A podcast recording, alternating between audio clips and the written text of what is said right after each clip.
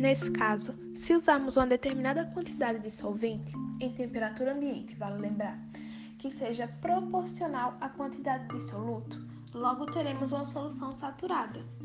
Mas, Natália, e se a temperatura do solvente estivesse elevada? Muito fácil. A solução iria se tornar insaturada, mas em casos como este, onde o soluto tem mais facilidade de dissolver em altas temperaturas.